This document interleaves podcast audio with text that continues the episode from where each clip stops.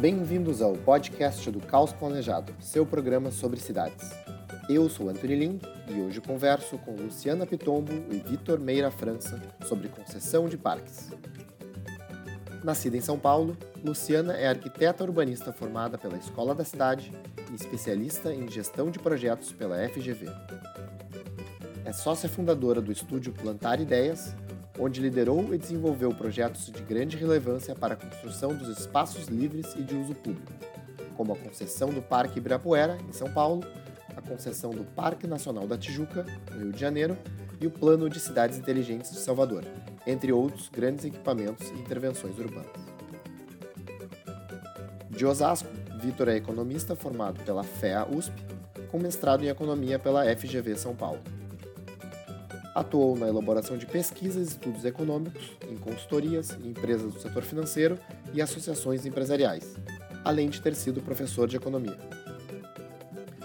É diretor na Secretaria de Finanças da Prefeitura Municipal de Osasco e publicou recentemente artigos no Caos Planejado abordando questões relacionadas à oferta e à gestão de espaços públicos pelo setor privado. Também estão presentes durante a gravação apoiadores do Caos Planejado, que têm a oportunidade de fazer perguntas durante a nossa conversa. Quer participar do nosso grupo de WhatsApp e ficar por dentro do que acontece no urbanismo brasileiro? Acesse caosplanejado.com/apoie. Este episódio é oferecido pelo grupo OSPA. Acesse www.ospa.com.br e saiba mais sobre o grupo que atua no desenvolvimento urbano e imobiliário de ponta a ponta, unindo arquitetura, urbanismo, tecnologia e mercado financeiro. Sejam muito bem-vindos, Luciana, Vitor. Um prazer ter vocês aqui no programa para a gente falar sobre concessão de parques. E eu queria aproveitar para contextualizar um pouco a nossa conversa, né? O, o Vitor, para quem acompanha o nosso site, né, ele publicou dois artigos recentemente tratando sobre a gestão privada, digamos assim, né, de praças e parques, uh, trazendo alguns exemplos recentes, de, de, principalmente de casos que estão acontecendo em São Paulo. Uh, é um debate atual né, e recente na cidade de São Paulo. Uh, aqui em Porto Alegre, onde eu moro, a gente também passou por uma discussão sobre concessão de parques muito recente, a partir da Secretaria de Parcerias, que estudou, digamos assim, ventilou com a população a ideia de conceder alguns parques relevantes da cidade, como o próprio Marinha do Brasil. É, e trago também nesse painel né, a Luciana, que trabalha, uh, digamos assim, modelando né, e projetando algumas dessas desses projetos de concessão. Então, é, sabendo né, que acho que existe algumas uh, algumas divergências de posicionamento, de visão, né? Eu, a, a ideia foi trazer os dois convidados para a gente fazer um bate-papo uh, equilibrado, né? Um bate-papo com moderação a respeito do assunto, né? Para a gente entender qual que é o ponto atual, digamos assim, né? Que motivação leva à construção de parques, que cuidados as prefeituras precisam ter, né? E eventualmente até esclarecer algumas uh, algumas questões que ficam no ar, né, no debate, né? Às vezes as pessoas uh, criam uh, suas opiniões a partir de alguma realidade que às vezes também não está muito bem esclarecida. Então, acho que também é um objetivo aqui do, da, da conversa de hoje. Então, é, eu queria começar, talvez, com o Vitor, que escreveu é, esses artigos, né, que eu vou colocar o link depois no episódio, para abrir, de repente, falando assim, bom, uh, por que conceder parques. Né? O Vitor é, é, economista também, já estudou esses casos é, em Jundiaí, né, Vitor? É, então, uh, por que conceder parques? Né? E eu acho que os teus artigos também tocam em alguns pontos de preocupação. Né? Uhum. Então, acho que tu pode nos ajudar fazendo essa, essa abertura, assim, né? uma rápida abertura uh, de, de onde vem essa, essa motivação e que cuidados você, até como cidadão, né, vê nesse, nesse processo. Perfeito, Anthony. Mais uma vez aproveito para agradecer o convite, aproveito a, a Luciana também agradecer a participação, prazer conhecê-la. É, gostei da pergunta, porque eu estava no bate-papo antes com a Luciana aqui, eu sempre brinco que eu não sou especialista propriamente em urbanismo e arquitetura, né? mas eu sou um grande entusiasta, um grande apaixonado por essa área, que eu acho que agora, recentemente, eu comentei isso com, com o Anthony, eu comecei a atuar no setor público, não propriamente na parte de urbanismo, mas nos últimos quatro anos eu estou atuando no setor público, então acho que eu uni um pouco essa minha paixão é, por cidades, com essa proximidade da administração municipal, isso tem me impulsionado a transformar essas reflexões que eu tenho a respeito da cidade em artigos, é, é, e o Caos Planejado é um dos canais onde eu tenho publicado esses artigos, e também alguns do Diário do Comércio, da, da Associação Comercial de São Paulo. Então, agradeço pela pergunta, Antônio, porque esse é, um, esse, pelo menos a primeira pergunta, eu posso me colocar como especialista, porque um parque, ou uma praça, que seja, ela é o que a gente chama em economia de bem público por excelência. Né? O que é um bem público? É aquele bem não exclusivo e não excludente. É um bem que você não consegue impedir alguém de usá-lo e é, o uso por uma pessoa não diminui o uso desse bem por outra pessoa.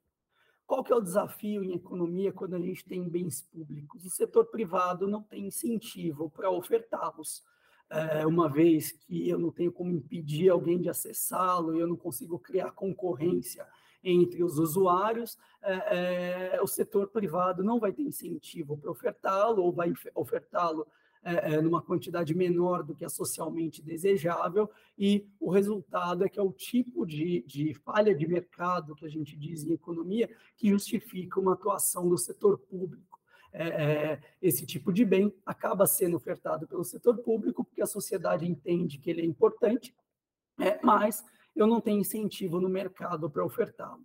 Se eu passo a pensar em algum tipo de modelo para o setor privado gerir esses espaços, necessariamente a gente tem que pensar em alguma forma de exploração comercial.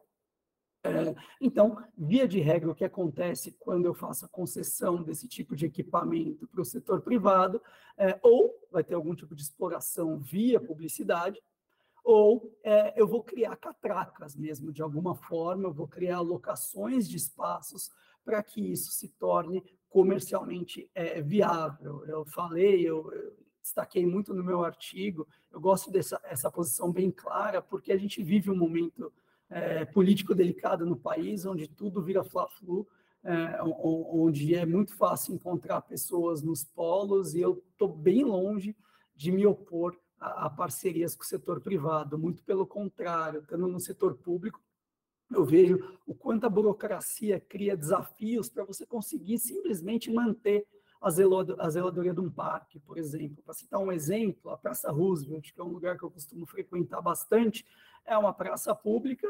É, eu tenho os quiosques, ela foi reformada em 2007, tem os quiosques ali que são concedidos para dar vida, para aumentar a frequência e o uso daquela praça, mas os quiosques não rolou licitação, não sei exatamente em que pé que está, mas o fato é que os espaços dos quiosques estão desocupados e isso acaba é, acelerando o processo de degradação é, daquele espaço. Então, é, o setor público muitas vezes tem dificuldade de gerir, e é um pouco o que levou esse movimento que a gente viu muito fortemente em São Paulo, de fazer concessão de vários espaços públicos. Então, recentemente, a gente teve o Parque do Ibirapuera, municipal, concedido para gestão privada, a gente teve o Parque Vila Lobos, que é estadual, também concedido para gestão privada, o Parque da Água Branca, e outro caso que eu cito no artigo também é o do Vale do Anhangabaú, que teve uma reforma é, bastante custosa, de cerca de 120 milhões de reais, e depois dessa reforma, a, a, a zeladoria dele, a gestão dele, é, foi cedido para a iniciativa privada. O desafio, uma vez que eu estou falando de um espaço público é, é, que vai ser explorado comercialmente, como tudo, é achar o equilíbrio. Eu tenho que pensar em modelo que seja economicamente viável, senão o setor privado não vai se interessar, mas, ao mesmo tempo, eu tenho que tomar cuidado para não descaracterizar esse espaço, de não transformar o parque num shopping center, por exemplo. É, o parque, especialmente em cidades grandes, ele desempenha um papel para além do esporte, para além do, do lazer, mas um espaço de contemplação mesmo. Né? Eu cito isso no meu artigo, a importância que, que o contato com a natureza tem é, é, inclusive em vários países, médicos já fazem o que eles chamam de prescrição de natureza para casos de ansiedade, para casos de depressão, e a gente sabe o quanto numa cidade grande, com, com todos os problemas que uma cidade grande, esses espaços de respiro são importantes para a qualidade de vida.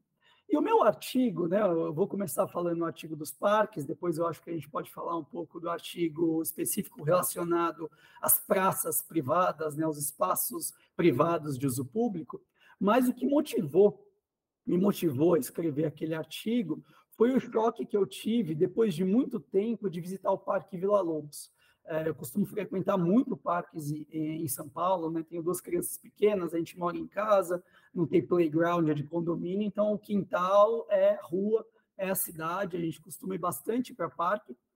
Frequento mais os parques da região central, o, o, o Parque de Ibirapuera, e depois de muito tempo, é, eu voltei a frequentar o Vila Lobos, que é um parque que eu ia na minha infância e na minha juventude. Eu comentei com, com, no artigo, eu cresci em Osasco, né? O, o, Vila Lobos fica ali no extremo oeste de São Paulo, era o espaço público mais interessante, mais atrativo que a gente tinha é, é, lá em Osasco é, durante minha infância e minha juventude.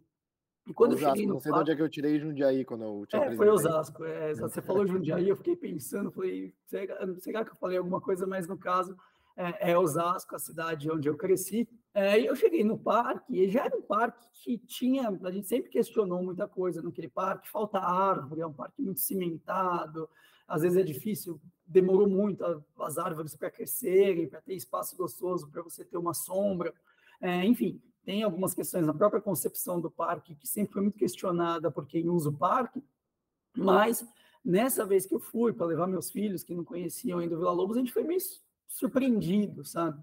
Eu conto no, no, no artigo, eu conto toda uma história.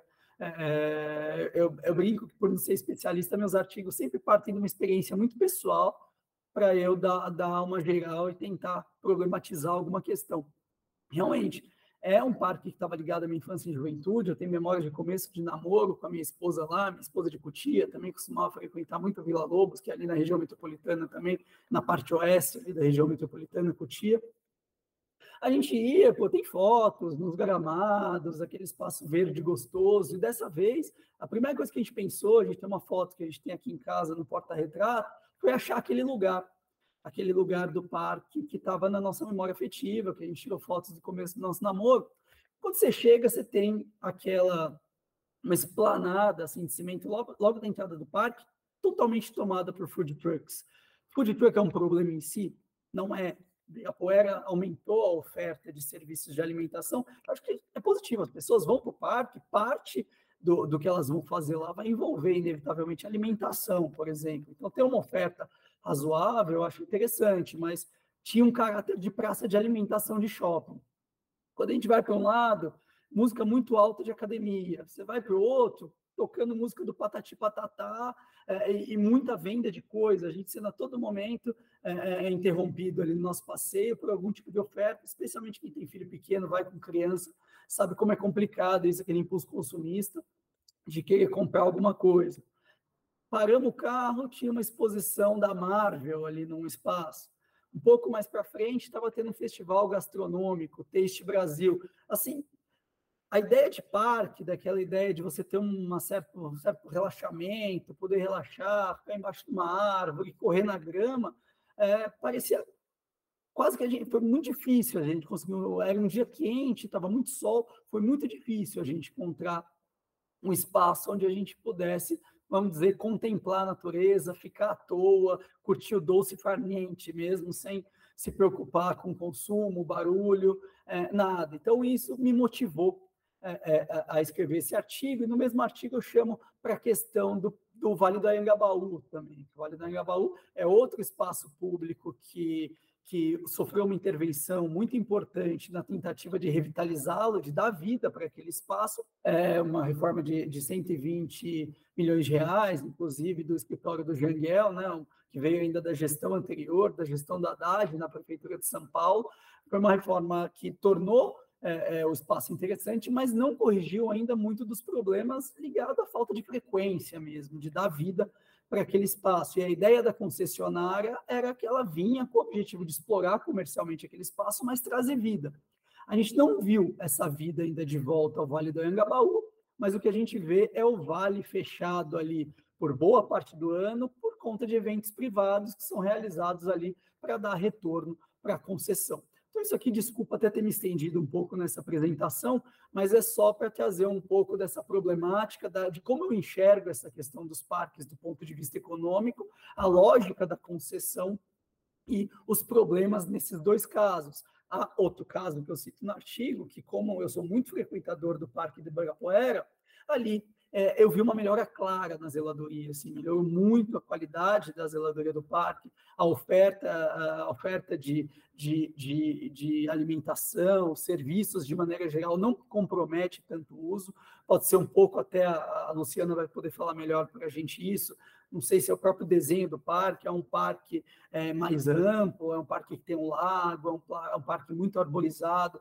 então você consegue encontrar ali muitos refúgios ainda, é, e a oferta de, pô, é um parque que tem obras do Niemeyer, é um parque maravilhoso, é, ao mesmo tempo, eu não vi essa oferta maior de serviços de publicidade prejudicando esse desfrute do parque, aí essa, essa possibilidade de buscar contemplação é, é, é, da natureza. Então, no próprio artigo, eu contraponho esses dois casos, que eu acho que a concessão em si não é o problema, mas talvez é, é o problema more nos detalhes. Então, desculpa por ter me estendido demais, Luciano, é, Luciana, Anthony, passo a palavra para vocês.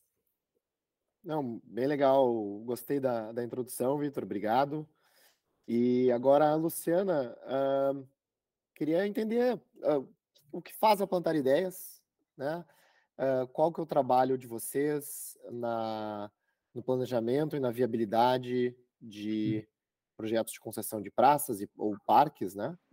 É, e conta um pouco também para a gente como que surgiu a ideia do negócio, né? Porque eu acho que é, eu sempre gosto de citar alguns casos interessantes de como que profissionais, bom, você é arquiteta, né? É, mas como mesmo arquitetos acabam incursando aí no meio do urbanismo, que são sempre por vias tortas, né? é, os caminhos que levam para o urbanismo. Então, uh, fala para gente. Bom, obrigada, Antônio, de novo pelo convite, Vitor. E vou incluir na sua pergunta também a questão da motivação por participar e me envolver com a questão das concessões, porque eu acho que vale esse adendo, tá bom? bom, mas para começo, é, a Plantar Ideias é um estúdio que trabalha com projetos de áreas livres de uso público. Isso vai para as mais distintas escalas, então, desde da escala da rua, da praça, do parque. Isso inclui também áreas de convivência em shoppings, empreendimentos imobiliários. Então, a nossa visão, ela é do espaço coletivo, de onde estão as pessoas convivendo, independente do segmento.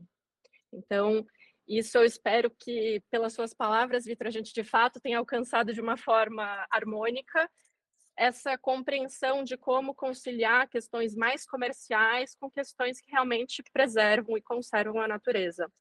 Porque esse é, de fato, um, um foco do nosso trabalho, buscar essa harmonia. Às vezes é difícil, porque a gente também entende o lado, o lado do empreendedor, do concessionário, que precisa dar rentabilidade né, para esse negócio que ele está investindo, mas muitas vezes o nosso papel é puxar de volta e buscar essa harmonia. Né? Então, é, incluindo a minha pergunta, a gente começou a entrar no mundo das concessões porque a gente já tinha um envolvimento, eu e o Felipe, que é meu sócio, com o Parque do Ibirapuera, ele foi do conselho gestor, que é um conselho que todo parque tem, municipal, que é composto por pessoas que se voluntariam e que são eleitas pela própria comunidade para serem representantes locais, para zelar, é, opinar, contribuir com a gestão dos parques, principalmente municipais, aqui falando principalmente daqui de São Paulo.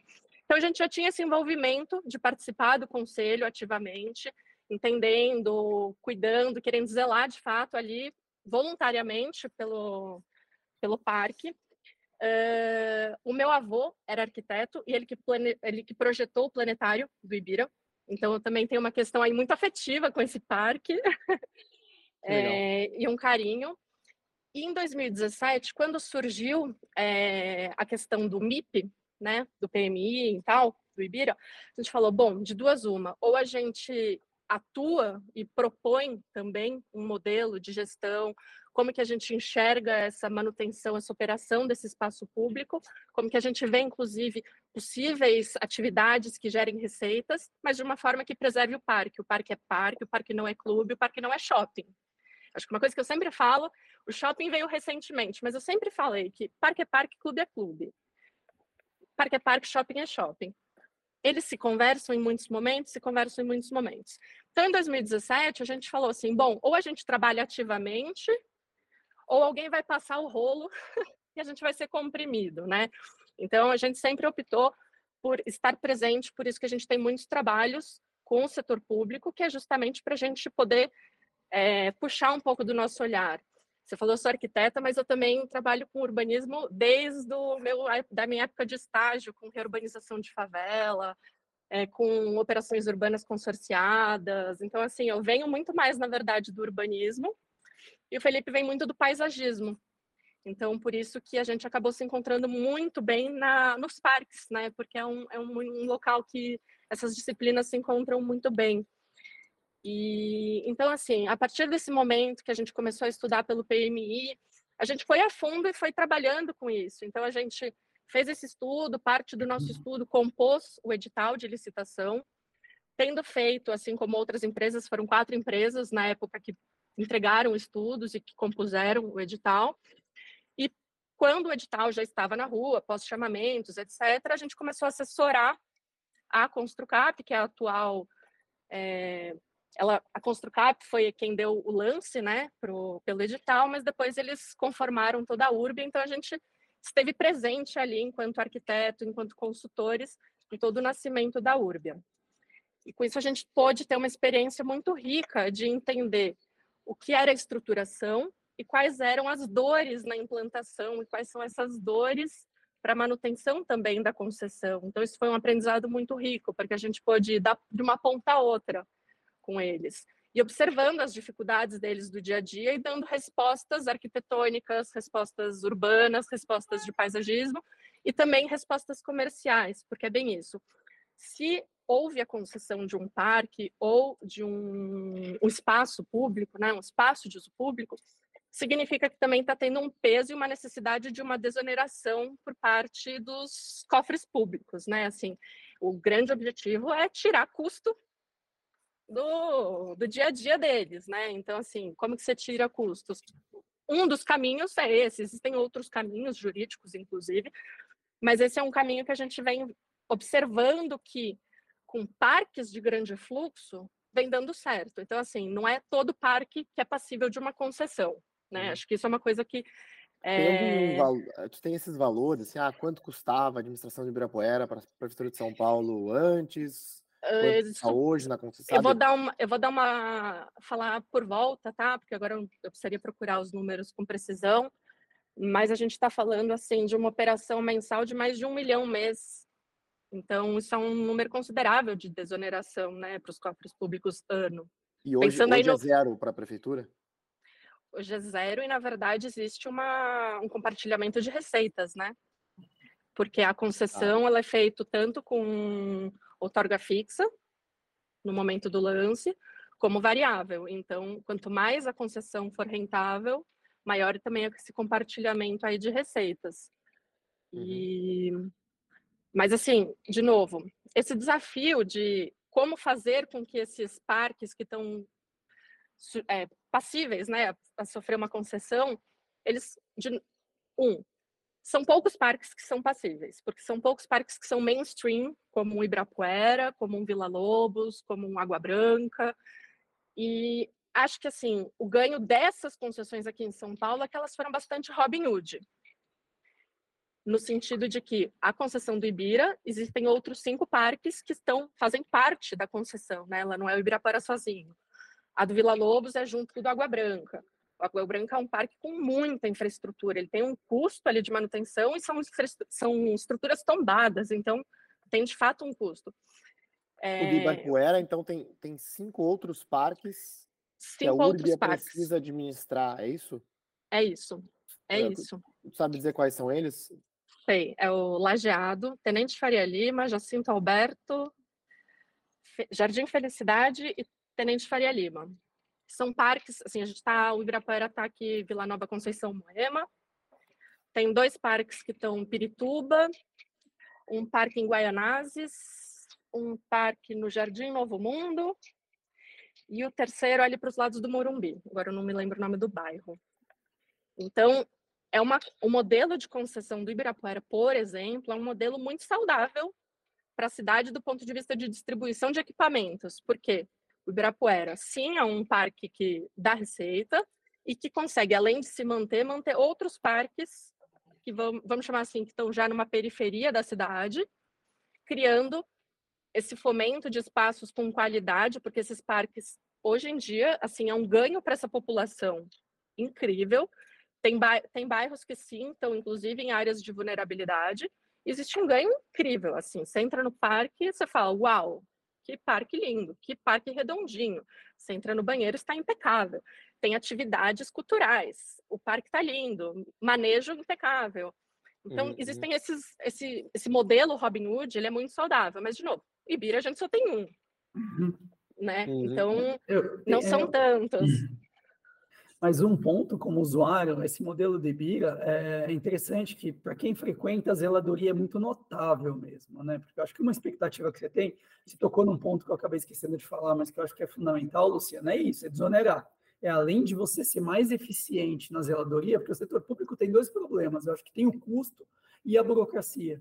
É, e um exemplo do próprio Ibirapuera é da Marquise, né? A Marquise, a reforma ainda a dela ainda está sob responsabilidade do setor público, e a licitação não sai, sabe? É uma coisa que se não arrasta, sai. se arrasta e prejudica, inclusive, os usuários. A fruição do, do parque, Exatamente. exato. Você não consegue é, transitar. Eu que vou com as crianças, tem um parquinho que você não consegue passar ali porque a marquise está toda interditada para obras. Mas uhum. uma crítica essa questão do Vila Lobos, desculpa só, só trazer esse ponto, mas a questão do, do, do Vila Lobos é, tem todas essas questões de receita, essa questão da dificuldade de zeladoria, é, e uma crítica, e o que eu acho interessante do Vila Lobos, eu não sei se o Anthony chegou a ver isso, mas logo depois que a gente fez o artigo no Caos Planejado, na mesma semana teve uma matéria da Globo chamando atenção, uma matéria que repercutiu bastante, chamando atenção para os pedaços que foram loteados ali para fazer piquenique, sabe? Isso deu muita polêmica com alguns espaços para piquenique privado. Até aí, de novo, a gente entra numa polêmica, mas que tem margem para discussão. É legal, faz sentido ter isso num parque ou não, mas mais do que isso, está acontecendo no Vila Lobos, e isso reverberou em muitas matérias, muito em rede social, é porque a zeladoria que se esperava diante da contrapartida dessa concessão é, não veio. A gente tem problemas em equipamentos dentro do parque que continuam abandonados como estavam, que é o caso do, do, do borboletário, eu acho que, que, que, citaram bastante na matéria. Então, é, nesse caso particular que me chamou atenção, além dele ser muito explorado, intensivamente explorado comercialmente, de novo, é sempre difícil, é muito subjetivo estabelecer esse equilíbrio, sabe? Quanto de evento, quanto de publicidade dá para ter no espaço público. Isso sempre vai estar aberto para a questão, mas o mínimo que se espera é que tenha uma melhora da zeladoria, que tenha tenham cuidado com aqueles espaços é, que estavam abandonados, que é o que não se viu muito no caso do Vila Lobos e no caso do Birapuera, particularmente falando como usuário, você nota essa melhora, por exemplo. Então, já que a gente está discutindo modelos, a gente vê, são dois parques de, de, de grande fluxo, é, mas que aparentemente com, com modelos diferentes, né? É, não, de fato, assim, acho que o, o peso que cada concessionário dá para evento, publicidade, como vai fazer essa publicidade, se vai fazer por out of home, que são os totens digitais, ou se vai fazer com totens impressos, ou seja, que ficam lá fixos na tua cara. Eu acho que isso vai muito de uma sensibilidade, é claro, de quem está tá implementando. É, eu, particularmente, sou muito contra muita coisa em concessões, tá? Eu sou, eu sou a velha chata Kika, vamos barrar menos, menos, menos, menos. Porque eu entendo que sim, acho que se você está indo buscar um parque, eu concordo com, com essa sua percepção enquanto visitante. Você está querendo esse contato com a natureza. A partir do momento que você é totalmente impactado, você perde isso. Então, é como fazer isso de uma forma sutil. E eu acho que, isso, inclusive, isso pode ser um. Vou, dizer, vou até além, pode ser, inclusive, um desserviço para a marca que está lá. Então, porque eu não sei se, vou puxar aqui um nome, mas assim, uma marca esportiva. Eu não sei se a entrega dela é estar tá lá com o nome dela estampado ou se é a experiência do esporte. Eu acho que a experiência do esporte, ou seja, de ter a melhor tabela, de ter o piso adequado, de ter a trava de futebol, isso é a experiência que a marca precisa e deve entregar para o visitante do parque. É ele falar: nossa, fiz um jogo de basquete hoje incrível. Não é ficar sendo impactado. Sendo impactado, a gente já está no celular o dia inteiro, sendo o tempo todo. Então, a gente não tem essa necessidade dessa publicização excessiva. Eu acho que isso, inclusive, é uma perda, porque as pessoas começam a ficar, puta, eu não quero estar tá lá, né? Então, ele começa a fazer um desserviço para ele mesmo. E as marcas começam a também perder esse interesse. Então, isso é, de fato, um cuidado desse pesado na mão, é, que às vezes pode voltar contra. E acho que também tem uma coisa que é interessante a gente lembrar, que em São Paulo, pelo menos, a gente tem a CPTU, que é a Comissão de Preservação da Paisagem Urbana. Então, é até assim, é um pouco um alerta, né? Porque a gente tem comissões que são, aqui, pelo menos aqui em São Paulo, que se prestam a exatamente ter esse controle de o tamanho dessa publicidade, para ela não ter essa interferência no nosso espaço público, para a gente ter essa consciência. Poxa vida, a Lei Cidade Limpa, pelo menos né, para as nossas paisagens urbanas, fez uma diferença. Você olha as fotos de como era São Paulo antes, como é São Paulo hoje, pelo menos assim, eu tenho essa visão, né?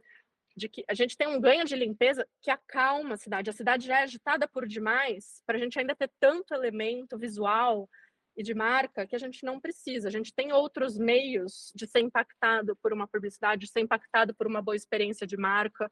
Eu acho que precisa realmente tomar esse cuidado.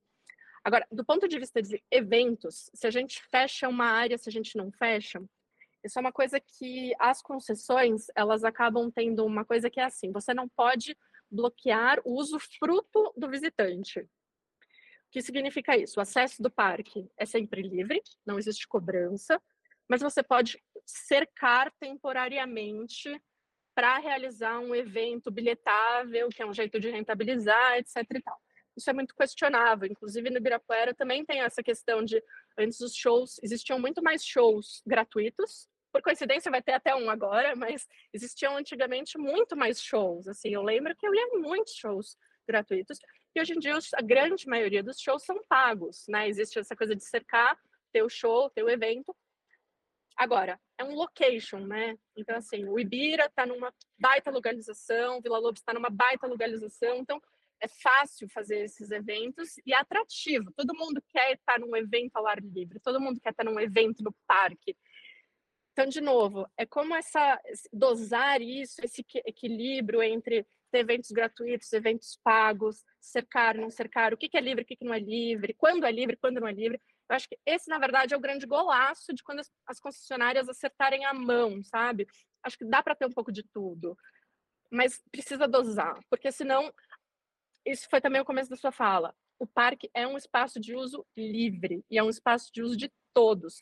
A partir do momento que a gente sempre tem o parque cercado lá um pedacinho, cercado de um gramado X. Poxa vida, eu jogava bola na minha infância naquele gramado, agora eu não posso mais ir lá. Então a gente começa também a barrar, ser barrado em função disso. Então acho que sempre esse esse bom equilíbrio, acho que isso vai ser sempre a base de tudo, e também é, não se pautar, eu acho que tem uma concessão, deveria pelo menos, se pautar em um canal só, né, de receita. Então, assim, não dá para focar tudo só em publicidade, não dá para focar tudo só em evento. Eu acho que existem várias coisas que podem ser feitas, né? Aluguel de bicicleta é uma coisa que dá super uma boa rentabilidade para o concessionário, estacionamento, locação de outros espaços que criam recantos, Acho que assim, a gente teve, por exemplo, no Ibirapuera um super golaço que foi o restaurante selvagem. Era um banheiro no meio do bosque e a gente transformou o banheiro num restaurante. O que, que a gente fez? Só criou um deck em volta da edificação do banheiro. A gente dignificou um lugar que já é lindo por natureza, fazendo um deck. Então, uhum. assim, é que estratégias também que a gente vai fazer para valorizar de forma muito delicada esse ambiente que é muito uhum. delicado, que são os parques. Luciana, uh, comentou na tua fala né? Pô, no momento que as concessionárias acertarem a mão, etc, né? Mas, uh, ao mesmo tempo, né, pelo relato do Vitor, a gente viu, digamos assim, resultados muito diferentes na mesma cidade, né? Pô, Vila Lobos, que eu não fui, diga-se de passagem, né? Mas uh, acho que eu vou, vou, confiar num relato próximo aqui do Vitor, e, e, no Ibirapuera, que eu, que eu estive, né? A gente até publicou nas nossas mídias sociais hoje algumas algumas fotos de quando eu passei por lá. É, isso é resultado de editais pouco detalhados, o quanto essa sensibilidade, digamos assim, esse equilíbrio consegue ser, conseguiria ser traduzido num edital, uh, digamos assim, bem feito, né? É, ou quanto isso, digamos assim, vai surgir da própria criatividade de quem ganhar o, o edital, né, a concessão. Porque eu, eu acho assim que, que Uh, eu acho que são três coisas, né? Eu captei a pergunta. É, então, assim, é porque eu, eu, eu vejo que tem, tem, tem alguns ouvintes aqui que estão só curiosos pelo tema, mas eu sei que tem alguns ouvintes que são de prefeituras, né? Que estão ouvindo se, puxa, a gente está trabalhando em concessões na nossa cidade, né? Cuidados as pessoas precisam ter nesses editais, né? Para gerar esse equilíbrio. Eu acho que sim, os editais são muito abertos. É, eles são bastante abrangentes, então, inclusive, muitas vezes é inclusive difícil de entender o limite de atuação de fato. É, acho que precisa, assim, ter um maior clareza quando é posto, e acho que a clareza é para ambos os lados, é tanto para o gestor público, para o poder concedente poder cobrar melhor, quanto para o concessionário saber até onde ele vai. Eu acho que é uma via de mão dupla nesse sentido, na estruturação dos editais. Uh, Acho que tem uma questão também de background desses concessionários. Uh, vou dar exemplo aqui de três concessionários distintos, né? Então a gente tem o pessoal do Vila Lobos, a gente tem o pessoal do Bira, a gente tem o pessoal dos Parques da Paulista. São três abordagens completamente distintas umas das outras. Assim, são três concessionários é óbvio que existem pontos em comum, mas existem pontos que cada um atua de uma maneira muito diferente. Então acho que isso também está muito ligado é, a origem empresarial de cada uma dessas concessionárias. E acho que tem uma outra coisa, que é a relação do poder concedente com essas concessões. É, sem, cada contrato, geralmente, eles têm um, um comitê, um gestor de contrato, é, mas eu acho que esse papel, ele fica muito observando. Eu acho que eles poderiam ser mais entrosados, eu acho que eles poderiam ser mais amigos, não amigos, porque eles não são inimigos, longe disso, mas eu acho que de fato, do mesmo jeito que está sendo proposta uma parceria público-privada, eu acho que no momento da implantação, essa parceria também precisa acontecer.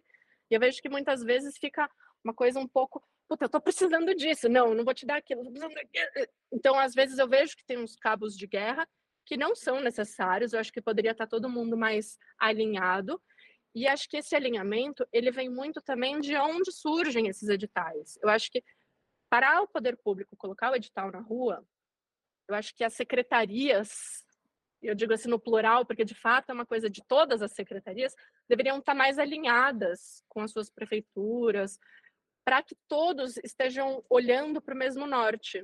Porque a, a partir do momento que todos estiverem olhando para o mesmo norte, o edital sai com o norte e o concessionário vai seguir esse norte. Hoje, o que, que acontece? Muitas vezes, a Secretaria de Cultura está olhando para a direita, a Secretaria do Meio Ambiente está olhando um pouquinho para a esquerda, e daí, na hora de juntar os dois, tem ruídos. Então, é reduzir esses ruídos antes de colocar esses editais na rua, eu acho que é uma coisa fundamental. E posto e realizado, eu acho que essas secretarias precisam continuar se falando, para elas continuarem olhando e zelando, porque de fato assim elas deixam de ter um papel ativo e elas passam a ser mais observadoras para ver se o negócio está feito da maneira correta. Existem e fiscalizadoras, né, Luciana? E fiscalizadoras, eu acho, eu acho que, é um assim... ponto central, porque a gente privatização tem esse, desculpa te interromper, só para não perder o gancho, é, privatização tem um pouco virou fetiche num certo momento no Brasil, né? A sensação que dá é, na narrativa que dominou os debates é a lógica da privatização, pela privatização, assim, é um fim em si mesmo. Ah, o Estado assume sua incompetência de fazer a gestão dos espaços públicos, o orçamento está apertado, vamos delegar para o setor privado. Mas a gente esquece que muda a responsabilidade, como você bem colocou, o setor público deixa de gerir mas ele tem um papel fundamental tanto no desenho do modelo quanto na fiscalização. Ele não desaparece, acrescentando um ponto adicional, que é muito comum do Brasil, que eu acho que as concessionárias têm que tomar cuidado no equilíbrio. É, até uma pergunta, eu, eu, quando eu postei meu artigo no LinkedIn, o André fez um comentário parecido com o seu até, a respeito do, do risco da imagem que a concessionária vai criar sobre esse modelo de negócio. Né? Ela, ela possa comprometer esse modelo de negócio quando o equilíbrio não é respeitado. E conhecendo como as coisas funcionam no Brasil, você passa a criar um risco jurídico também, porque uma vez que o edital é aberto, como você colocou, ele fica aberto a muitas interpretações. Quando você começa a ver reclamação, e o caso do, do Vila Lobos foi legal, foi legal, não é legal, obviamente, mas o artigo foi um, um, um momento onde a gente percebeu reverberar essa opinião. Eu escrevi meu artigo, eu vi um artigo onde um, um advogado documenta uma série de imagens do parque, chamando a atenção para esse problema da publicidade. Saiu uma matéria na Globo, na semana seguinte saiu uma matéria na Folha também falando do. Então você começa a reverberar. O Ministério Público passa a olhar. O Ministério Público pode intervir e você começa a colocar em risco o modelo de negócio. Então, essa é uma é difícil esperar sensibilidade, mas eu vejo que é uma sensibilidade que quem assume uma concessão dessa tem que ter pelo risco que passa a representar, porque se o Ministério Público entra num próximo leilão de concessões, pode ter certeza que o setor privado vai olhar com muito mais risco para esse negócio, né? Com certeza. Eu acho que, assim, por exemplo, a experiência que eu tive no Ibirapuera, a gente brincava que a gente tinha o, 100%, o tempo todo telhado de vidro. Né? E a qualquer momento poderiam tacar uma pedra e quebrar. E, e acho que uma, uma coisa que a gente teve, óbvio, que é, um, é uma diferença muito fundamental, inclusive, entre esses parques, o Ibirapuera ele é tombado nas três esferas. Então, isso cria um, um enrijecimento no Ibirapuera que é um pouco isso, assim, esse poder concedente que existe também essa observância desses órgãos de patrimônio, eles colaboram muito nesse caso que o Vila Lobos já não tem, né? Então, eu acho que o fato do Ibirapuera ser tombado foi um algo que o preservou nesse sentido, ao mesmo tempo que foi uma visão de fato estratégica da concessionária de o quanto a gente vai intervir nessa paisagem, porque lá a paisagem é tombada, olha que loucura. Então, a ambiência do parque é tombada. Então, é como você fazer essas ações de marca numa paisagem tombada. Então, assim, o Vila Lobos, ele não tem esse tombamento, mas acho que o cuidado de preservar essa paisagem, entender como que você preserva essa paisagem, mas tem essa interferência comercial, acho que esse que é o... Uhum. Esse que vai ser o sucesso de uma concessão em parques, né? Uhum, uhum. Vocês, vocês tocaram em alguns pontos, né? Queria fazer um, eu queria fazer uma provocação aqui, né? Eu acho que o, a, a Luciana falou dessa, às vezes, falta de comunicação entre as secretarias, né? Isso a gente vê historicamente, né? Nas cidades brasileiras, isso é uma pauta bem presente em planejamento urbano, né? Que Secretaria de Obras, Secretaria de Urbanismo, de Transporte, né? Enfim, não, não uh, não se conversam da, da, forma que deveria. E uh, vocês também falaram nessa questão da, da fiscalização, da gestão, né, dessa capacidade do setor público. E eu queria fazer uma provocação, né, porque uh, eu até tive uma conversa na Secretaria de Parcerias de Porto Alegre, algum tempo atrás, quando estavam discutindo esse assunto de, de construção de parques, e eu basicamente abri meu comentário com o seguinte, né? Olha, o poder público municipal, né, uma prefeitura, uh, como atividade primária, né, ou, ou, prioritária, não é de fato a zeladoria dos espaços públicos, né? Uh, uma prefeitura não deveria ser capaz de, sei lá, trocar uma lâmpada de uma, de uma da rua, de tirar o lixo que está na rua, né, e de pegar um telefone e dizer, olha, tem um banco que precisa pintar, é, tem uma árvore que precisa podar e um banheiro que tem uma, uma torneira quebrada no dentro do parque X, né? É, e eu até fiz uma postagem é, quando eu visitei Copenhague, né? Que assim, parques geridos municipalmente, né? Pela prefeitura, tu entra no banheiro é uma coisa limpíssima, né? E isso demonstra a capacidade de gestão do setor público, né? Então, até a brincadeira na época foi, puxa, se uma prefeitura não consegue deixar um banheiro limpo, que sabe planejar uma cidade, né? Então, assim, essa foi a, foi a provocação. É, mas acho que são duas, aí são duas coisas aí, né? Puxa, em teoria, né? Idealmente, né? A prefeitura não deveria ser capaz de, de fazer isso. E num segundo passo, né?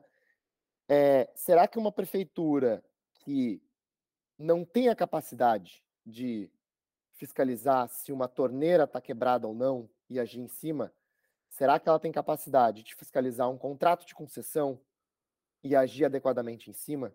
Né? Porque eu, eu não sei onde é que eu vi um estudo ou, ou algum comentário falando sobre isso, uh, sobre de fato, de fato a capacidade de Estado, né? E essa, essa discussão de privatização ou não, né? É, às vezes não é nem privatizar ou não, mas é, puxa, qual é a capacidade de Estado uh, daquela localidade para executar uma tarefa, né? É, e, se, e se esse Estado não é capaz de fazer, fazer uma ação básica, né? Então ele também não, normalmente, não tem a capacidade de né, ter toda essa transparência. Então, assim, não, é não é uma pergunta que a gente vai resolver aqui, talvez, né? Mas eu queria ouvir a opinião de vocês dois em relação a isso, né? Porque eu acho que uh, vai talvez no cerne aí de muitos dos debates polêmicos ao redor dos processos de concessão, né? E de o que, que a prefeitura devia, deveria se capacitar a fazer, né? Bem filosófico. É profundo, Mas se você souber a resposta, você se candidate a prefeito. É verdade, no mínimo secretário de urbanismo, subprefeito, aí você já tem um cargo garantido, Antônio.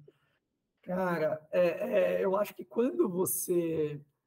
Daí é difícil ter quem nasceu primeiro, ovo a galinha, veio a, a, a solução, porque o, o problema estava dado, mas o fato é que quando você ganha força nesse discurso privatista, é, que você tem claramente alguma coisa que você está assumindo que não se tem capacidade de lidar com aquele problema. Mas, assim, por outro lado, vamos. Os parques estavam longe de estar abandonados, assim. Eu acho que. É, assim, longe, por isso que eu falei, tava, não estava. É, era grama muito mais alta, banheiros é um problema muito grave de espaço público não gosto de ser soar tão vira-lata, mas no Brasil parece ser um problema muito grande, assim. É, é difícil você ter, cara, eu brinco, sei com um filho pequeno em espaço público, assim, ele pede para usar o banheiro. Esses dias eu estava no Guarujá, na praia do Guarujá, falei, pô, vamos lá. É desesperador, assim, o que eu faço com uma criança? Como que eu vou colocar a criança para sentar nesse vaso sanitário, assim, sabe? É, é, um, é um negócio assustador. Então, a gente tem uma questão de manutenção de zeladoria de banheiro, que é fruto de burocracia, é fruto de problemas ligados à gestão de pessoal é, é, no setor privado. E, como a Luciana chamou bem, são poucos parques que podem ser é, concedidos para iniciativa privada, que podem se tornar rentáveis do ponto de vista do, do, do, do investidor privado. É, então, nesses parques, você consegue achar um modelo onde você pode aliar maior eficiência na zeladoria, e dado que são lugares de alto fluxo é, de pessoas, você consegue também ter um retorno financeiro. Assim. Então, você consegue ter essa equação, é, porque o banheiro, banheiro de parque, quem, quem frequenta bastante parque sabe, é, é, toda hora ter alguém ali, assim, é toda hora ter um funcionário, é, você ter essas métricas de, de garantir que está limpo, da, você, você, sentir a satisfação do, do, do, usuário, que no setor público é mais difícil você impor é, é, é esse tipo de cobrança. e, ao mesmo tempo, é, mais difícil identificar, eu acho que tem questões relacionadas à burocracia e à dificuldade de gestão no setor público, sim, que é o que torna atrativo, eu acho, esse tipo de, de, de modelagem. É, a gente tem que ir muito mais fundo é, nos problemas das administrações municipais para ter uma resposta para sua pergunta, que é, que é bem complexa, mas não tentando encontrar algum tipo de solução, mas pelo menos um diagnóstico é fato. Eu acho que o misto de burocracia e dificuldade de gestão faz com que você não consiga atender de acordo com a necessidade do usuário. Então, outro parque que eu costumo frequentar bastante, o Augusta, é um parque um, parque fantástico. Eu acho que quando a gente for bater um papo sobre praça, é um exemplo que eu dei no meu artigo sobre praças, porque um erro em São Paulo é pensar o espaço público a partir de algum espaço que está sobrando na cidade e não como um espaço fundamental para a cidade. Então, normalmente você faz uma praça porque tem um terreno lá que está vazio, é, enquanto é, em bairros bastante adensados, eu, eu, eu, eu, sou meio bairrista, mas eu sempre cito aquela frase do Tolstói, que se a gente quer ser universal, começa para pintar sua aldeia. Né? Então, muitas vezes eu falo do meu bairro nos artigos, mas eu acho que ele espelha a realidade de muitos outros lugares de São Paulo. Eu moro na Pompeia, um bairro adensado, um dos mais adensados é, de São Paulo, está passando por um processo absurdo de verticalização por causa do plano diretor, mas é um, é um lugar escarenho, é um lugar fantástico, as ruas são arborizadas, tem um comércio muito interessante, mas falta espaço público. É, e você não tem espaço público nessa região que é densa, mas você tem praças num lugar que não mora quase ninguém e a praça vive vazia e abandonada. Voltando para o exemplo do Parque Augusta, fiz essa digressão aqui, mas exemplo do Parque Augusta, que é um parque administrado pela, pela prefeitura não dá para acompanhar o banheiro do Parque Augusta com o banheiro, por exemplo, do, do Ibirapuera hoje, assim, porque é uma frequência intensa, é, é, é de, demanda, eu acho, um, um, trabalho de limpeza que, por algum motivo, ligado à gestão, a, no setor público, a gente tem dificuldade de, falou a gente, porque realmente hoje eu atuo no setor público, não propriamente nessa área, mas é um desafio a questão de gestão de pessoas, criação de incentivos, métricas, metas é, no setor público que no setor privado você consegue fazer. E com certeza o equilíbrio dessas concessões no setor privado passa por você conseguir melhorar a experiência do usuário nessas questões que o setor público não parecia atender a contento, ligadas à zeladoria, e, obviamente, se você criar eventos privados, aumentar a publicidade, mas garantindo que aquilo que o usuário espera, que é encontrar um banheiro limpo, que é poder curtir um, um parque com paisagismo bonito, tudo bem cuidado, eu acho que do ponto de vista do usuário ele acaba uh, aceitando que certos espaços do parque vão ser usados privadamente por um período, mas em contrapartida ele vai ter um parque muito melhor aí que eu acho que é, é, é, um pouco dessa equação que a gente achou no Brasil, particularmente. Né? É difícil fazer essas discussões, porque aqui em São Paulo, acho que a Luciana com certeza acompanhou, você deve ter acompanhado pelo jornal, semana passada a gente teve greve da, dos funcionários da CPTM, do metrô e da Sabesp.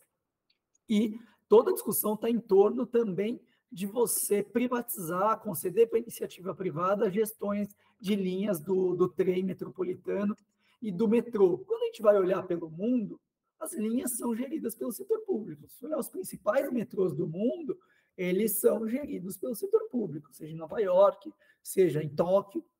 É, é, os é, únicos casos... Tóquio, Tóquio e Hong Kong são privados, né? Eles são empresas. É... São empresas como a Sabesp, assim, mais ou menos, se eu não me engano. Daí me corrija, Anthony. É, eu li também, eu não sou especialista na área, foi o que eu li na BBC, que ela fez um levantamento sobre as linhas de metrô onde elas são administradas no mundo. Assim, eu vi que privada no Rio de Janeiro e Buenos Aires, que é, que, que é tipo, é uma, eu acho que é uma empresa igual o metrô, sabe, que a gente tem em outros é, países. Tem, Porque é uma empresa de, de capital misto, é, né, mas a gestão é pública. Não, não, é o tema do episódio, mas. É, só. Exato, a gente começa a abrir outro tema. Mas eu chamei a atenção para isso, Antônio, só para a gente ver essas particularidades do Brasil, entendeu? Até desculpa uhum. desviar um pouquinho, mas como o tema acaba sendo concessão, privatização, é, parece que o Brasil tem algumas peculiaridades onde tem surgido oportunidades maiores ou interesse maior em transferir certas uhum. atividades para o setor privado, sabe? Então, eu estou colocando um parque um pouco nesse contexto e deixo a Luciana falar também, porque eu falei demais, já estou fazendo digressão aqui, me corta, por favor. Imagina, acho que eu vou só complementar, que acho que tem uma questão também muito de RH mesmo. Em que sentido? Hoje, a Secretaria do Verde, por exemplo, como que ela, assim, eu não sou especialista dentro da secretaria, mas basicamente cada parque tem o seu gestor, mas todo o restante é centralizado dentro da secretaria, ou seja, uma secretaria tem que atuar em mais de 110 parques dentro do município, daqui de São Paulo, enquanto um concessionário ele atua em cima de um objeto específico, né? Então, ele tem uma capacidade de equipe para dar respostas que vai ser muito maior. Então, na verdade, acho que assim, essa questão de se as secretarias teriam capacidade de gerir por si só, elas precisam talvez ter outros tipos de processos, maior robustez. Eu acho que existe uma série de questões para elas poderem ter essa capacidade de dar essa resposta, além, obviamente, do orçamento, né? A gente não pode esquecer nunca da questão financeira, que acho que é o grande pilar, assim, um dos grandes, para estimular essa concessão, além do, da questão da gestão. É, por outro lado, em questão se eles vão ter capacidade de observar e gerir esses contratos, eu acho que acaba sendo um pouco até mais fácil, porque dentro das concessões, uma das coisas obrigatórias que eles têm todos é uma questão de cumprimento de indicadores de desempenho, coisa que a própria prefeitura não tem para si mesma, ela não tem indicadores de desempenho que ela vai se autogerir. É difícil a gente ver esse tipo de política sendo implementada para as prefeituras, né? Dela ter um que seja, inclusive, um, um verificador independente para auditar a prefeitura. A gente não tem isso tanto, principalmente nas áreas públicas, assim, a gente não vê esse tipo de situação. Que a gente vê, por exemplo, a Fundação Birman fazia um, uma análise de todos os parques e ela criou um indicador de desempenho dos parques, né? Que é um era um manual, inclusive, assim, eles fizeram alguns anos isso, mas de novo foi uma, um verificador externo fazendo um trabalho voluntário em prol dos parques, né? Inclusive, a gente está falando dessa questão de concessão e privatização.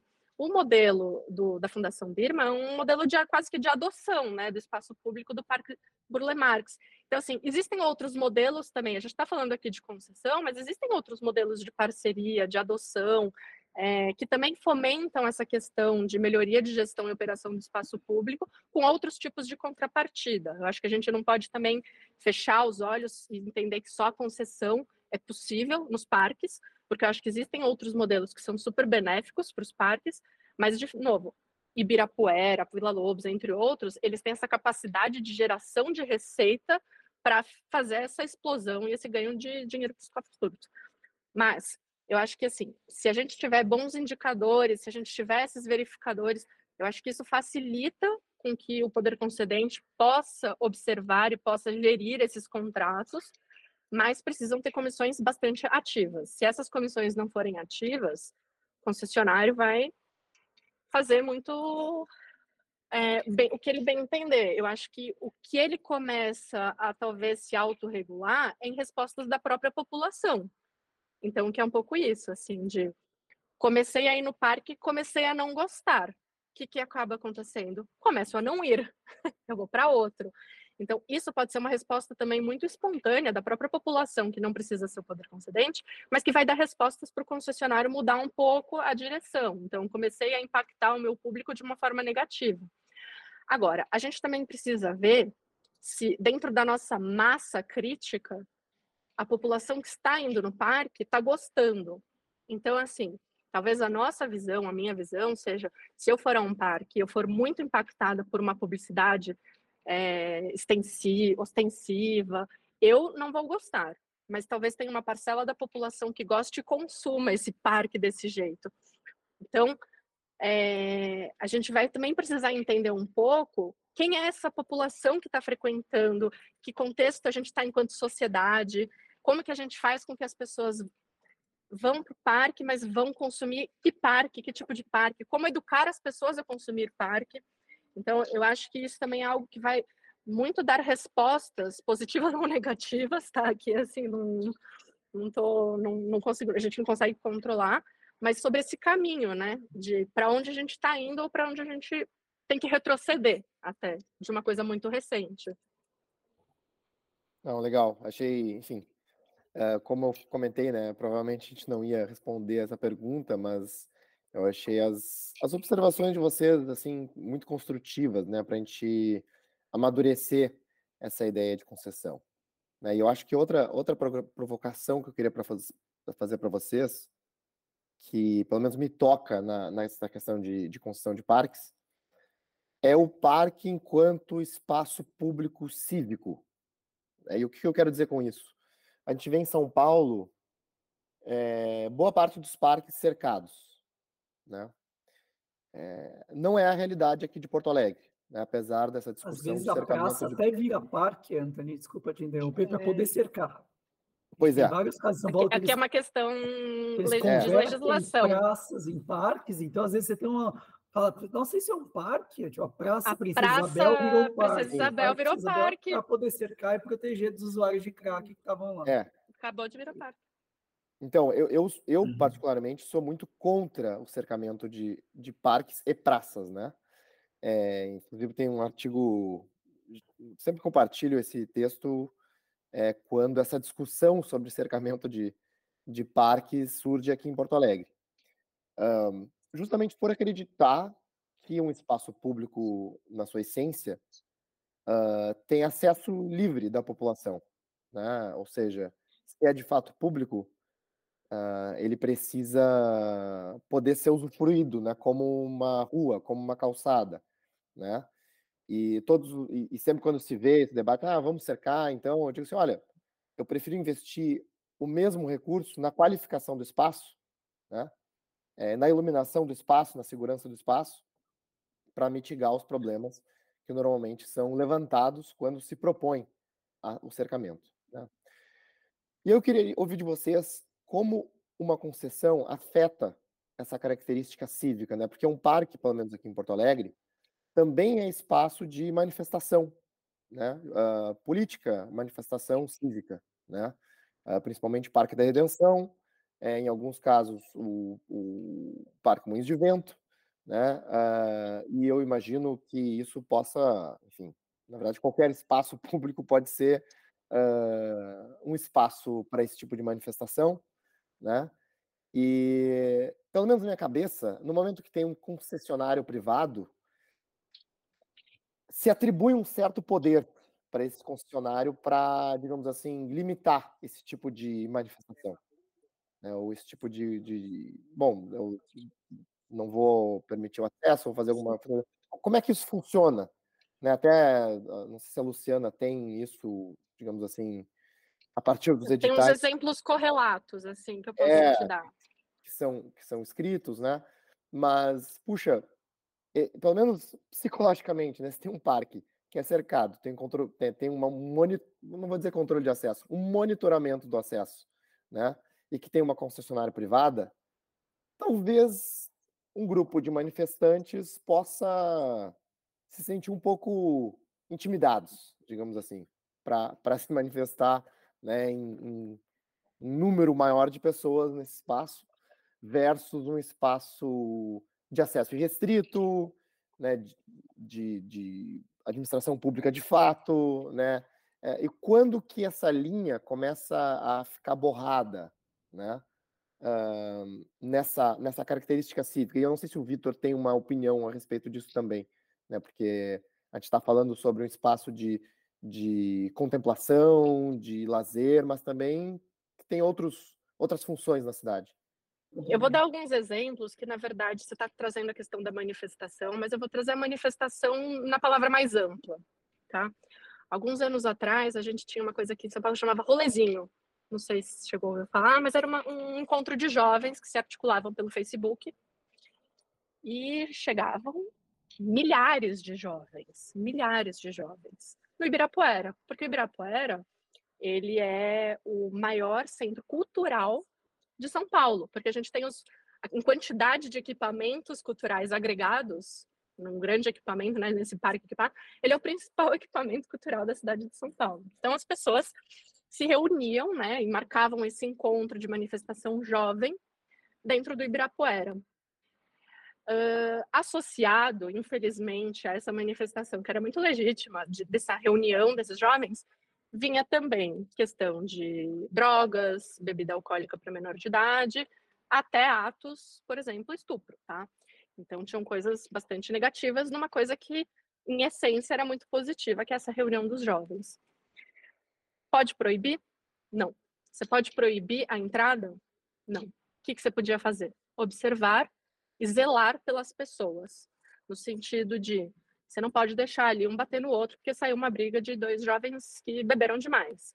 Mas você pode orientá-los, você pode controlá-los, você tem que colocar uma, ambulância de UTI para dar suporte, porque você já sabe que isso vai acontecer.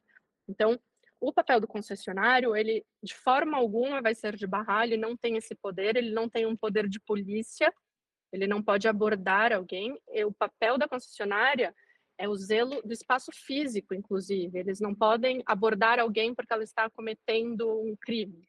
Ele vai ter que comunicar a GCM, ele vai ter que comunicar a polícia. Eles não têm essa autoridade. Eles têm autoridade de zelo do espaço físico. É, então, a resposta vai ser sempre não. Ele não vai ter esse direito de barrar. Ele vai ser amplamente proibido. É, porque, de fato, o que a gente tem enquanto legislação na cidade de São Paulo é o cercamento dos parques, isso é o que configura um parque inclusive, diferente das praças que são abertas e são geridas pelas subprefeituras. Os parques, eles são sempre cercados e eles passam sobre a para tutela da Secretaria do Verde. E eles são cercados porque eles passam a ter regulamento, e esses regulamentos, inclusive, controlam que horas ele abre, que horas ele fecha, qual é a capacidade, o que, que ele tem, o que ele não tem, o que, que pode, o que, que não pode. Então, por isso que a nossa legislação aqui em São Paulo construiu dessa maneira. E é, o concessionário, ele nunca vai poder barrar alguém de entrar para fazer o que essa pessoa bem entender. Se ela quiser se manifestar, ela se manifesta. O que o concessionário tem é, enquanto poder, é limitar a capacidade máxima de lotação. Agora, como que você faz isso num parque? De verdade, você não faz. Então, você não tem como controlar igual uma catraca que realmente você mede quem entrou e quem saiu. Você tem essa capacidade de controle, né? Entrada versus saída. Um parque você não tem. Principalmente quando a gente está falando de um parque que tenha mais de um acesso. Um parque que tenha um acesso, talvez uma câmera com um bom software consiga fazer esse em, uhum. em out.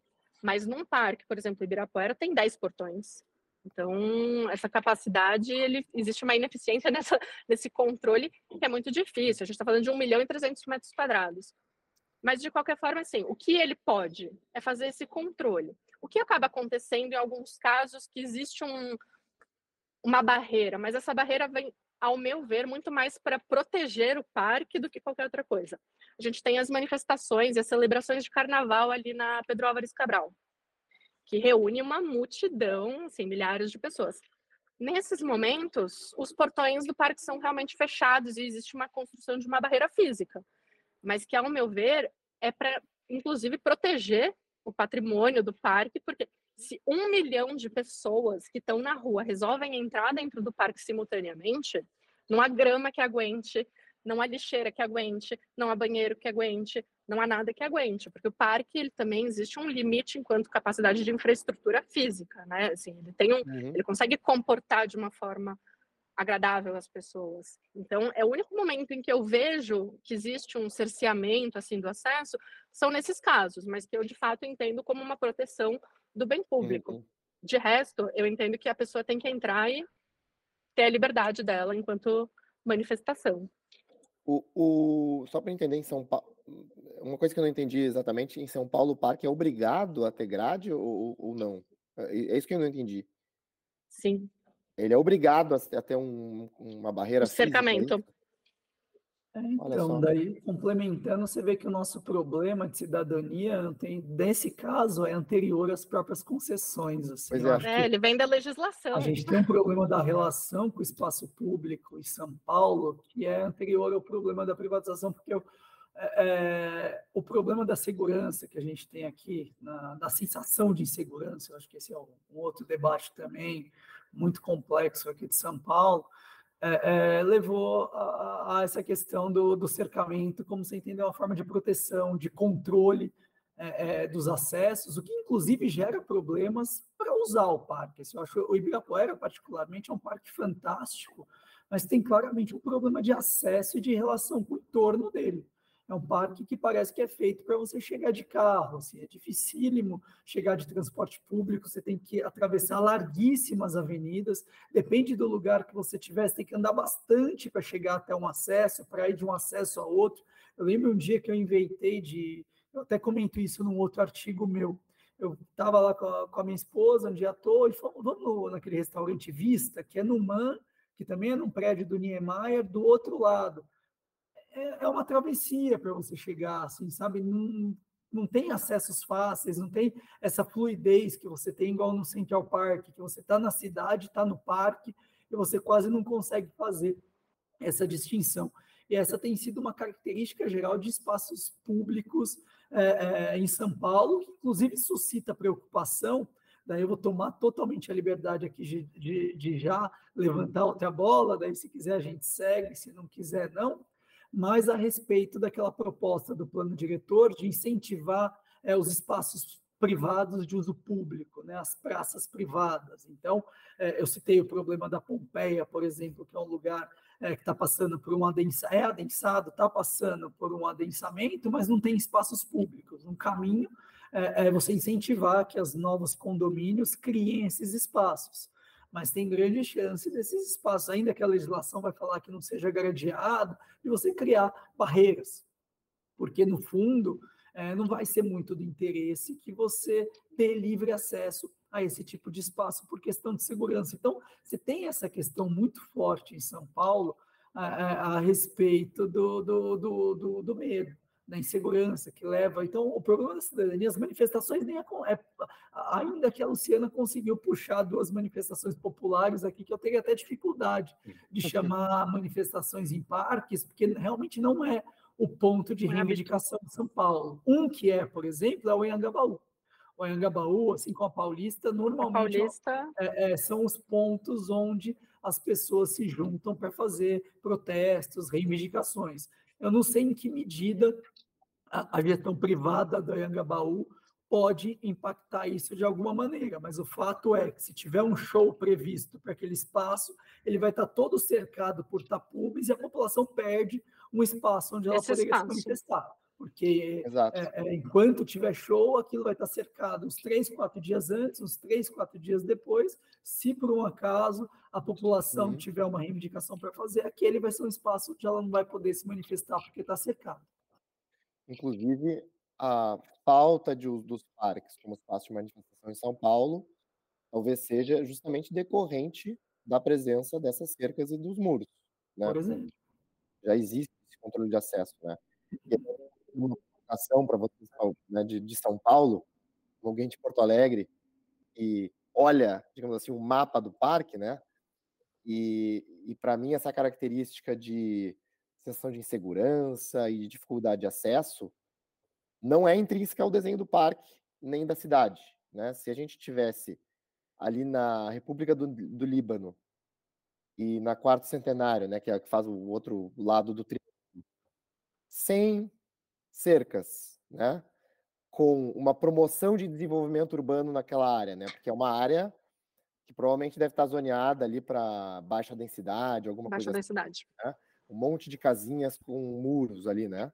Um. É, com um paisagismo, né, com um trabalho de facilitar a integração do parque com a cidade, não, sei lá, muros verdes, né, na parte interior do parque, estaria resolvido esse problema de integração do parque à cidade de São Paulo de uma forma muito mais segura, né? Que é o que, ao meu ver, como porto-alegrense orgulhoso, né? Vejo o que acontece em muitos dos nossos parques que os porto-alegrenses têm orgulho, né? Então, enfim. É. é que acho que tem uma diferença aí que até acho que foi o Vitor que comentou que as, a nossa cidade ela cria do residual o espaço coletivo. E por que, que eu estou falando isso? Porque na verdade o Ibirapuera ele surgiu das, dos festejos do quarto centenário numa lógica rodoviarista, onde se circulava de carro pelas ruas, que são hoje o viário do parque, e existia uma série de pavilhões que fomentavam e celebravam a indústria, né? Esse é o surgimento do Parque do Ibirapuera, por exemplo. Assim como no caso do Vila Lobos, ele surgiu como uma contrapartida de uma obra, e ele era o canteiro de obras e está em cima de um aterro. Não vamos esquecer disso. Ou seja, a gente está sempre falando de resíduos, espaços que sobraram, espaços residuais, que não foram pensados em sua origem para ser concebidos como um espaço público, um espaço de convivência, muito menos um espaço verde, né, em sua origem. Ele não é um espaço verde. Então, assim, a gente acaba que a gente faz sempre criando projetos em cima de projetos ou reformulações em cima de reformulações para dar respostas para criar esses espaços. Assim, aqui em São Paulo, acho que muito mais as nossas praças são praças de origem para esses espaços cívicos do que os nossos parques. Eu acho que elas têm muito mais essa origem hum. é, do que inclusive o parque. Por isso que ele acaba que e de verdade, mesmo que fizesse todo esse paisagismo que você acabou, ele não seria 100% integrado, porque a gente ainda tem uma série de edificações que foram comendo as bordas no processo de ocupação urbana. Então, você pensou muito nas residências. Metrô, nunca pensou numa linha de metrô que passasse lá perto, sabe? Você tem a expansão do, do metrô e você não pensou em algum Exato, tipo a CD é a mais próxima que está dois quilômetros. Assim, é. é uma loucura. Então, é, eu acho que assim. Eu acho que poderia ajudar um pouco. Assim, aquele entorno do parque é muito triste. Você tem muito espaço verde fora do parque, é um espaço que não tem ninguém. Eu acho fantástico tem os aventureiros que resolvem tomar Ainda tem a área do, do obelisco ali, que é gigantesca, uhum. e que, poxa vida, por que, que não fizeram ali um aterro do Flamengo, né? Integrou aquele pedaço, assim. Então, assim, a lógica rodoviarista sempre cortando, 23 que cria, corta o parque. Então, assim, é sempre uma de desvalorização. Do outro lado, você faz uma é, o MAC está do outro lado. É então, assim, eu acho, que tem, eu acho que tem sempre uma desvalorização né, desse nosso espaço público de convivência. E, assim, até retomando aqui até o foco da nossa pauta de concessão, eu acho que isso seria um ganho fantástico, que isso ainda não ocorre, se essas concessões, de fato, fossem um pouco mais é, livres do ponto de vista de perímetro, porque elas acabam sendo do gradil para dentro. Então, eu acho que muitas vezes elas acabam não olhando tanto e podendo ter mais influência positiva, né, nesse caso, com esse contexto urbano. Então, por exemplo, a quantidade de pessoas que vêm a São Paulo tiram foto no empurra-empurra, né? Poxa vida, ele está junto ali do parque. Por que, que ele não poderia ser uma grande praça conectada? É, por que, que isso não né, nem ventilou essa, possi essa possibilidade dessa transformação urbana e desse, desse catalisador que poderia ser a concessão extravasar? É, idem para outros lugares, assim. Eu acho que ela sempre fica muito em si mesmada nesse sentido Obviamente que, assim, eu ainda acho positivo que pelo menos tem esse caráter Robin Hood, mas ainda assim ela olha, as concessões elas olham muito pouco para a cidade, eu acho que elas ainda olham muito pouco, inclusive para o impacto que se gera, né? É, o Ibirapuera, gente, é um gerador de tráfego gigantesco, a fila que fica no estacionamento é gigantesca. Será que não deveria resolver e também fomentar essa transformação urbana, eu acho que assim, fica uma crítica minha aqui, que eu acho que ela, a concessão ela tem essa capacidade, ele tem esse potencial. Eu acho que é, o privado, nesse sentido, ele poderia ter um papel muito mais atuante em olhar também essas bordas. Eu acho que isso seria um ganho muito com bom. Certeza, com certeza. É, a gente está se aproximando aí ao final da conversa, né? E, enfim, a gente falou bastante sobre o Parque Ibirapuera aqui, que eu acho que é uh, projeto no qual a Luciana trabalhou, que o Vitor conhece bem, que eu tive recentemente, né? E que alguns podem dizer, puxa, ficou só em torno do Ibirapuera, mas eh, eu, eu achei interessante porque ele é um caso recente que exemplifica muitos dos problemas, das contradições e também das qualidades né, do que pode ser uma concessão de parque urbano que está em discussão no Brasil inteiro. Né? Então, uh, essa questão do, do equilíbrio, né, do, do, da preservação do espaço com as fontes de receita da concessionária, né, o quanto isso tem que reverter para a cidade, é, se grade ou não grade, né, essa preocupação com o entorno, acho que tudo isso é, tem que ser pensado de alguma forma é, no momento que né, quem está ouvindo aí está uh, ah, refletindo sobre a, a, concessão de parques, não, a administração dos parques nossa, na sua cidade e que, enfim, né, eu achei que é um, né, eu, eu não, eu não desviei muito do assunto porque eu achei que é um caso que, que é um, de certa forma, um arquétipo que pode ser, uh, né, acho que tem, tem muitos, muitas lições, né, para quem vem por aí que está estudando esse assunto.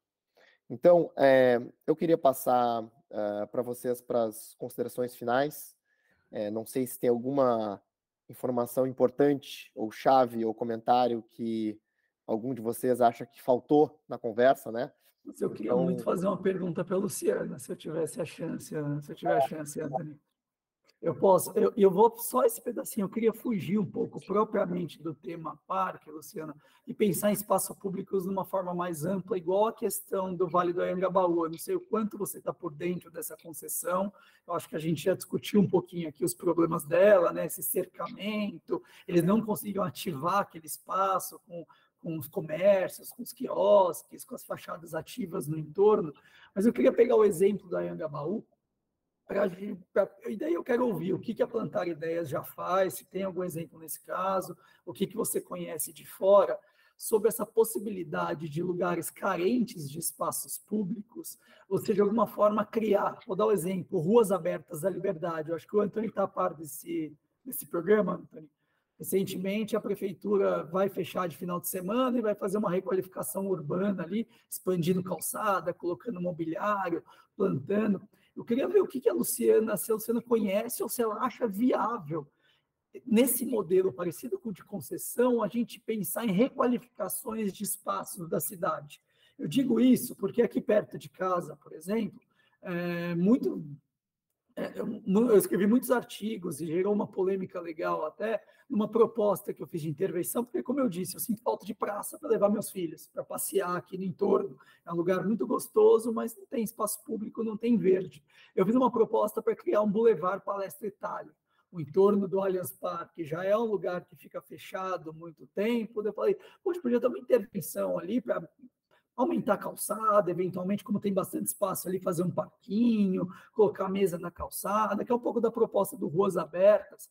Eu queria ver como que você vê isso, que você tem experiência, que você conhece pelo mundo, se você vê oportunidade também nessa criação de espaços públicos, de criar parceria com o setor privado, seja via concessão, seja via patrocínio, enfim, acho que deu para entender mais ou menos. Né? Deu. É, vou fazer, acho que em duas partes a resposta. Eu vejo muito potencial, porque acho que é o maior espaço urbano que a gente tem é a rua. Em maior quantidade, em maior relação, a gente para ir de um lugar para outro, a gente passa pela rua, né? Então acho que assim, a rua ela tem um potencial ainda muito pouco explorado enquanto espaço urbano e muito pouco trabalhado enquanto espaço urbano. Acho que ela tem um potencial de ser o espaço de encontro também, né? A gente porque a gente se sente tão atraído por uma mesinha do boteco que fica na calçada, a gente fala, quer ficar lá dentro ou quer ficar na mesinha? Dependendo, a gente vai falar sempre, assim, óbvio que se não estiver chovendo, a gente vai sempre falar, quero ficar do lado de fora, quero ficar nessa rua, quero ver o movimento. É muito simpático, é muito agradável, é muito gostoso. A gente vê, né, só ficar ali. Então, acho que, sim, eu concordo que tem um potencial da gente transformar e enxergar esse valor nesses espaços. E eu vou trazer um exemplo de um projeto muito recente que a gente está fazendo em Curitiba, é, dessa transformação desse não lugar em lugar, dessas sobras do, da malha urbana. Então, a gente está fazendo um projeto, mas aí existe um, um fator essencial, que é o engajamento com a comunidade local. Isso sim é o que vai transformar um projeto em, sucesso ou insucesso. É, a gente pegou um território que a gente tem uma série de infraestruturas de oleoduto, gasoduto, numa, numa área super pequena, tá? Ali perto de Curitiba, e que eram restos, assim, ninguém dava valor por aquele espaço, e a gente começou a entender, dentro da comunidade, poxa, aqui tem um pessoal que cuida de cachorros, aqui tem um pessoal que cuida de uma horta, aqui tem um pessoal que joga basquete, aqui tem um pessoal. E a gente começou a colocar pequenas infraestruturas como se fossem parklets, distribuídos por essas estruturas, e conectados por uma rede cicloviária. Isso fez com que as pessoas se comunicassem pelo bairro, usassem esse espaço, que antes era esse não lugar, porque eu preciso de um lugar para receber os meus cachorros, para fazer esse cuidado. A infraestrutura, o design, ele dá respostas a essa necessidade. Então, o design abriga não só as pessoas, mas abriga também os cachorros. O design abriga é, o jogador. Então, essa, esse é o poder né, do desenho urbano, então, pra, em prol da requalificação urbana. Então, mas para isso a gente precisa estar tá muito conectado com esse contexto dessa sociedade que vai consumir. Por isso que eu até brinquei aquela hora que a gente estava falando do Vila Lobos. Quem é o público que está consumindo hoje o Vila Lobos? Se ele está tendo aderência, né? Então, se ele quiser consumir aquilo, ele vai, a gente vai aumentar o público do Vila Lobos. Se ele não quiser consumir, a gente vai ter um esvaziamento do Parque Vila Lobos. É, e o que, que a gente fez para esse projeto? A gente chamou a concessionária do. A gente chamou a Petrobras, chamou a concessionária da energia, a gente chamou esses parceiros para adotarem esses espaços. Então, porque eles já têm essa, esse direito de uso né, para passagem da infraestrutura, mas a gente fez uma conexão entre é, entidades privadas, entre terceiro setor, essas empresas, para construir esse projeto muito coletivo e que é um projeto que fomenta essa utilização do território, que fomenta a utilização da rua, então, eu acho que a gente pode ter exemplos de articulação entre empresas privadas de menor porte. Eu não estou falando aqui de investimentos bilionários, milionários. Estou falando de pequenos investimentos que são transformadores. Eu acho que o Parklet ele é uma, um exemplo muito bom sempre de uma, uma pequena intervenção que tem uma capacidade. É que ele, nos últimos anos, principalmente aqui em São Paulo, foi muito deturpado. Ele virou ampliação de salão, né? Esse é o problema. Uma outra proposta que eu cheguei a levar foi exatamente algum jeito de pensar incentivo para novos usos para parklets, porque São Paulo virou extensão de vários é, ele virou né? Então, assim, ele foi muito deturpado nesses últimos anos, mas a origem do parklet, ela é muito interessante, porque é assim, é sai um pouquinho da vaga do carro, entra um pouquinho do espaço coletivo, né? Então, mas é isso, a gente sempre também, como brasileiro, dá um jeitinho. Então, esse é o problema, né? Então, aí o que, que seria o papel? Seria o papel do, dos órgãos né, da prefeitura que liberou fazer a gestão, que é aquilo que a gente também estava falando, desses sparklets. Assim, o uso dele está cumprindo o propósito, né? Que é ser um espaço coletivo, ser um espaço de uso público, ou ele tá, virou um espaço comercial é que, que não cobra nem IPTU? Se, a gente acaba se contentando, porque só de tirar uma vaga, um carro que estava parado ali, parece que já é um ganho. Então, meio que a gente se dá por satisfeito com a ação. É, mas, mas é eu acho que assim, dúvida, assim. É, mas eu acho que assim, existe muito potencial de engajamento de empresas com outros tipos de ação. Eu acho que existe também um olhar, é, inclusive, assim, do mercado imobiliário, aí puxando assim uma outra outra esfera, né, da coisa, de conversa, mas de também é, promover essas mudanças urbanas, fomentar esses espaços de qualidade urbana, porque existe um ganho, inclusive, para o seu próprio empreendimento. Você tem uma melhora do contexto do bairro, que é onde a gente realmente vive, né? Cada um vive o seu bairro, então, existe uma possibilidade de melhorar o seu bairro, consequentemente, você melhora o bem-estar do seu morador. Então, acho que existe também outros meios de se fazer esses tipos de articulação que não precisam ser grandes concessões para a gente fazer a transformação do espaço público. Eu, eu, concordo com a opinião de você sobre parklets. Aqui em Porto Alegre a gente tem o mesmo problema. E é bem o que o Vitor falou, né? Olha, para mim é uma, é uma privatização de espaço público menos ruim. Né? Enquanto um é uma guarda de automóvel privado, o outro é pessoas. Pelo menos tem gente, né? Ali, Pelo menos tem gente, é, tem vida. Exato, né? Então uh, eu, eu, também eu concordo que foi um processo que está deturpado, né? E que a gente ainda vai ter que endereçar em algum momento próximo. É, mas, enfim, a Luciana estava respondendo o Vitor, né, e eu não sei se tem alguma consideração final para te fazer, para a gente encerrar o programa, já que a gente está passado do horário. Eu fiquei feliz de fazer a pergunta, que eu queria tocar nesse é. ponto também, que eu realmente acredito muito nisso, assim, esses pequenos programas, porque não adianta a gente achar que em bairros valorizados da cidade a gente vai conseguir desapropriar terreno para fazer praça, não tem como. Então a gente precisa buscar alternativas, assim. É, eu ainda não estou muito convencido que, que os incentivos do plano diretor vão ser suficientes para criar espaços públicos interessantes, sabe? Eu acho que precisaria de muita coordenação, porque geralmente vão ser terrenos pequenos, é, não tem regramento para garantir que seja um espaço atrativo, sabe? Não tem nem regramento a respeito do que vai ter que ter naquele espaço. É, é, então, é uma preocupação que eu tenho, mas por outro lado também acredito muito na capacidade de reinventar espaços com arquitetura de qualidade, assim, acho que você vê, é, foi muito legal que esse, essa proposta do, do, do, do, em torno do Allianz, o Raul Justilores acabou levando para São Paulo nas alturas, né? Então ele vai apresentando a minha fala, a ideia da requalificação do espaço, criação de um parquinho, com exemplos de cidades do mundo, assim, daí você começa a visualizar, você fala, olha, uma coisa incrível, que poderia participar o Palmeiras, o, o Bourbon Shopping que está ali, o comércio local. Então, sem dúvida, eu vejo como um caminho para a gente melhorar a oferta de espaços públicos, tornar a cidade mais agradável, uma vez que, que esses espaços são cada vez mais raros, mesmo os parques tendo sido feitos em sobras de terrenos, as praças tendo sido. Nem, nem temos em muitos bairros mais essas sobras. Né? Mas é só minha consideração. Obrigado pela resposta, viu, Luciano? E eu aproveito para agradecer mais uma vez o Anthony pelo convite aí, o papo foi muito gostoso. Valeu. Obrigado, Vitor. Luciana? Bom, também já de antemão já quero agradecer.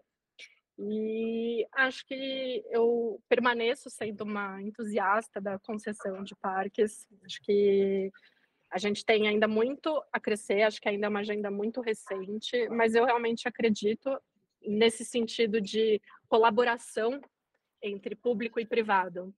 Eu acho que se a gente se isentar também, é uma questão muito paternalista de achar que a gente tem que receber tudo. Eu acho que a gente tem que ser participativo e proativo enquanto cidadão. É, então, enquanto participativo e proativo enquanto cidadão, eu também levo esses valores também para minha empresa. Então, eu quero que de fato a gente tenha uma construção muito saudável, muito coerente, muito correta, harmônica com a natureza e que a gente consiga ter essa viabilidade, esse equilíbrio. Eu acho que na vida tudo, eu pelo menos prezo muito pelo equilíbrio entre as coisas. Então, eu acho que a gente tem ainda e conto com parceiros privados que queiram buscar esse equilíbrio, né? Porque acho que a gente só querer olhar tudo pelo viés financeiro, a uhum. gente nunca vai chegar a lugar nenhum e que eles possam ter mais esse olhar urbano, esse olhar cuidadoso pela criação desses espaços, porque é um papel muito importante o espaço coletivo. Eu acho que é onde a gente exerce a nossa é, cidadania, eu acho que é onde a gente pode ter o contato com a natureza, eu acho que é um contato com o outro. Eu acho que o, o coletivo, o lugar do coletivo, ele é muito importante. Eu acho que é tão importante quanto a gente ter essa questão de uma autorreflexão. É importante a gente saber lidar e se relacionar com o outro. E esse se relacionar com o outro, ele passa necessariamente pelo espaço de uso público.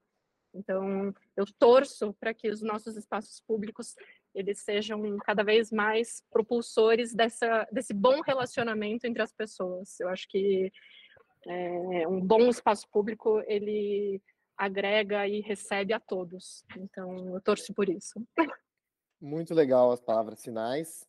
E só para compartilhar uma pequena curiosidade, né? Tipo, eu coloquei ali umas fotos é, que eu tirei do Ibirapuera no nosso Instagram e fiz uma enquete ao final uh, ah, para quem está seguindo ali o Caos Planejado, né? Uma, é um grupo de pessoas bem uh, enviesado para responder uma enquete, e era uh, se, se o, o, pessoal era a favor ou contra a concessão de parques, com três opções. Né? Bom, melhorando o espaço, eu sou a favor, a princípio sou contra ou depende, né?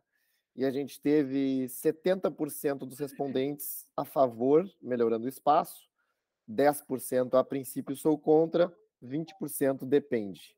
Só como uma curiosidade para colocar aí para vocês e também para quem está ouvindo uh, o episódio, caso não tenha visto aí na, na nossa publicação.